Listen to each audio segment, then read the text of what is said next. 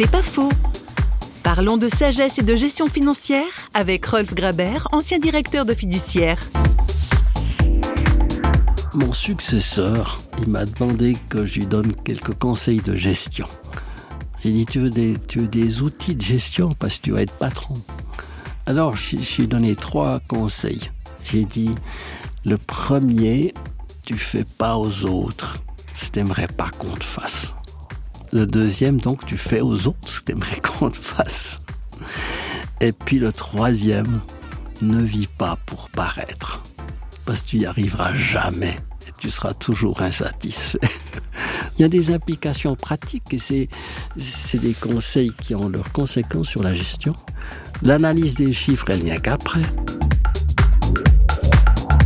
C'est pas faux, vous a été proposé par Parole.fm.